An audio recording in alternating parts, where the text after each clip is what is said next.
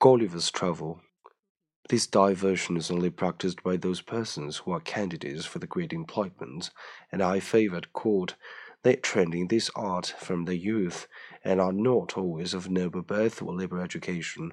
When the great office is vacant, either by death or disgrace, which often happens, five or six of those candidates petition the emperor to entertain his majesty and the court with a dance on the rope, and whoever jumps the highest without falling succeeds in the office. Very often the chief ministers themselves commanded to show their skill and to convince the emperor that they have not lost their faculty. Flimnap the treasurer is allowed to cut copper on the straight rope, at least an inch higher than any other lord in the whole empire. I have seen him do the summarist several times together upon the treasural fix in the rope, which is no thicker than a common pack thread in England. My friend, Rossereau, principal secretary for private affairs, is, in my opinion, if not partial, the second after the treasurer and the rest of the great officers are much upon a pair.